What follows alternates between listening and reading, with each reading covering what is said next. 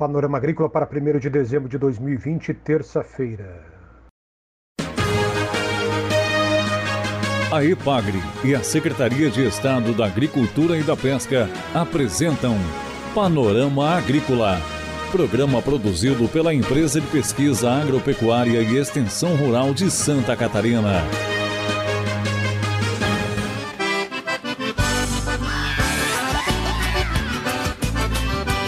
Terça-feira de lua cheia, este é o Panorama Agrícola de 1 de dezembro para você, amigo ouvinte. Na mesa de som está o Eduardo Maier e o ditado de hoje é: A amar e a orar, ninguém pode nos obrigar. Nesta terça-feira, aqui no Panorama Agrícola, você confere informações sobre o selo arte, arroz e maçã e sobre agro e inovação em Santa Catarina. Ah, acompanhe o Panorama Agrícola na internet, no site da Ipagre, em SoundCloud Panorama Agrícola, no aplicativo Ipagre Mob e também em Spotify. Dica do dia.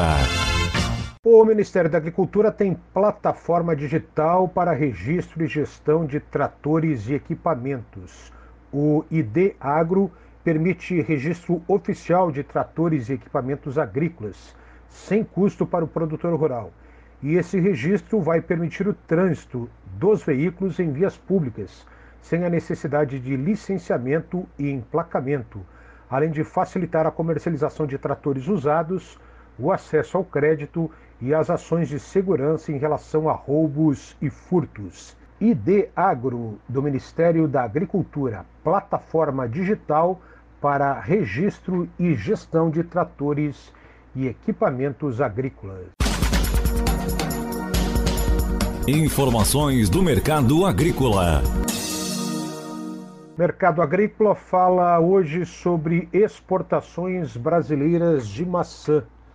De janeiro a outubro deste ano, as exportações brasileiras de maçã alcançaram 62,5 mil toneladas, crescimento de 10 0,7 em relação ao ano passado. A balança comercial da fruta, no entanto, até outubro está deficitária. Santa Catarina exportou 7,71 mil toneladas, 12% do total brasileiro. O volume importado de maçãs pelo Brasil, no entanto, entre janeiro e outubro deste ano, foi de 84,18 mil toneladas, aumento de 7% em relação ao ano anterior. Do total importado de maçãs pelo Brasil, a grande maioria, mais de 53%, vem do Chile, 31% da Argentina, mas também tem no mercado brasileiro maçãs de Portugal e da Itália. Agora, com relação ao arroz, mercado externo.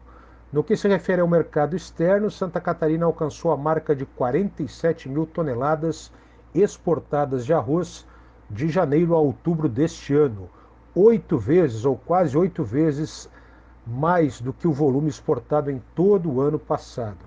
Os principais destinos do arroz de Santa Catarina são parceiros tradicionais do estado, com destaque para África do Sul, Guatemala e Senegal. Mas o Brasil também importa arroz, e o arroz que chega no Brasil vem do Uruguai, do Paraguai e da Itália em sua maioria. Mas por causa da decisão da Câmara de Comércio Exterior do Ministério da Economia de reduzir até dezembro deste ano a alíquota do imposto de importação de arroz em até 400 mil toneladas, o arroz que chega ao Brasil também está vindo do Paquistão, da Tailândia, da Espanha e dos Estados Unidos. Confira a entrevista de hoje. Em parceria com a Fundação de Amparo à Pesquisa e Inovação de Santa Catarina, FAPESC, a Secretaria da Agricultura, da Pesca e do Desenvolvimento Rural publicou dois editais para mapear startups e instituições de ciência, tecnologia e inovação do setor agropecuário e promover conexões entre essas empresas de inovação e as cadeias produtivas por meio de um chamamento público vai ser possível identificar as startups e as soluções tecnológicas que ofereçam eh, padrões de referência para agricultura, pecuária, pesca e agroindústria em Santa Catarina. Quem fala sobre esse programa e o chamamento público é o secretário de Estado da Agricultura, da Pesca e do Desenvolvimento Rural, Ricardo de Gouveia. Ao falar em inovação, na verdade, quando a gente lança um programa, a impressão que dá às vezes é que não se faz inovação. Na verdade, o dia a dia nosso é feito com inovações, com coisas novas, sem dúvida.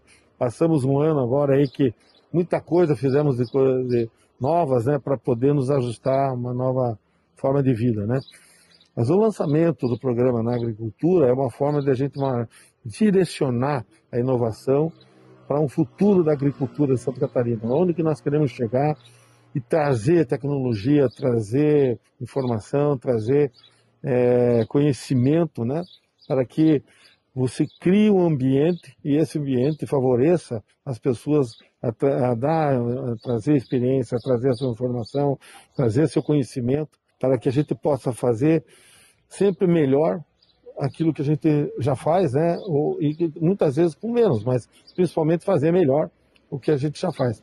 Então, essa é a busca, esse é o sentido que nós estamos trazendo, né? E agrupando as três empresas, né?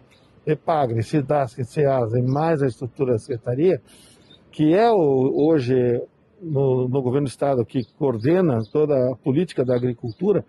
Então, com isso, nós queremos delinear, né, definir um foco da agricultura santarina e buscar a inovação, a tecnologia para esse foco, para a gente atingir isso da melhor forma possível. Aí a palavra do secretário de Estado Ricardo de Gouveia. As agritechs, foodtechs e as empresas de ciência, tecnologia e inovação que se fizerem cadastradas nesse edital público vão poder participar do Agroinovação SC e também dos projetos do Núcleo de Inovação Tecnológica para a Agricultura, UNITA, bem como de outras iniciativas e políticas públicas que podem ser implementadas. O edital está em fapesc.sc.gov.br. As empresas interessadas podem participar desse edital inscrevendo-se até o dia 9 de dezembro em fapesc.sc.gov.br. Produtos artesanais de Santa Catarina começam a conquistar o mercado nacional com o selo Arte. É o caso do queijo colonial produzido na queijaria Família Baldo, em Rio do Sul. É o segundo produto catarinense a receber o selo Arte, que permite a comercialização em todo o país. O primeiro também foi um queijo do município de Bom Retiro. O selo Arte é uma conquista de produtores rurais e permite a comercialização de produtos como queijos, embutidos, pescados e mel em todo o território nacional. Além disso, deve ser regulamentado e reconhecido como artesanal pelo Estado de Santa Catarina, dentro de padrões de sanidade e de boas práticas agropecuárias. Para ser considerado artesanal, o produto deve ser individualizado, genuíno e manter características tradicionais, culturais ou regionais. Ouça o comentário de Samuel Baldo, da família Baldo de Rio do Sul, sobre a conquista do Celuarte pelo queijo da família Baldo. O Celuarte ele representa, acho que para nós ele representa assim, uma possibilidade de comercialização a nível nacional. E, e com isso também acho que até para o consumidor ele, ele mostra que realmente é um produto artesanal com o aval do, do, da, da CIDASC, do, do, do Ministério, do próprio MAPA, que realmente é um produto artesanal. E eu digo assim, o produto artesanal sempre é um produto que ele tem algo mais, né? Não é só a questão do saber fazer e tal, mas ele tem também, sempre tem, tem um, um carinho, uma dedicação que você não encontra talvez num, num, produto industrializado. Tem uma história por trás. Eu sempre digo assim, quem compra um produto artesanal é, sempre compra uma história junto também. Ah, então Samuel Baldo da Queijaria Família Baldo de Rio do Sul. O primeiro selo arte entregue em Santa Catarina foi para o queijo serrano produzido pela família Zanelato de Bom Retiro.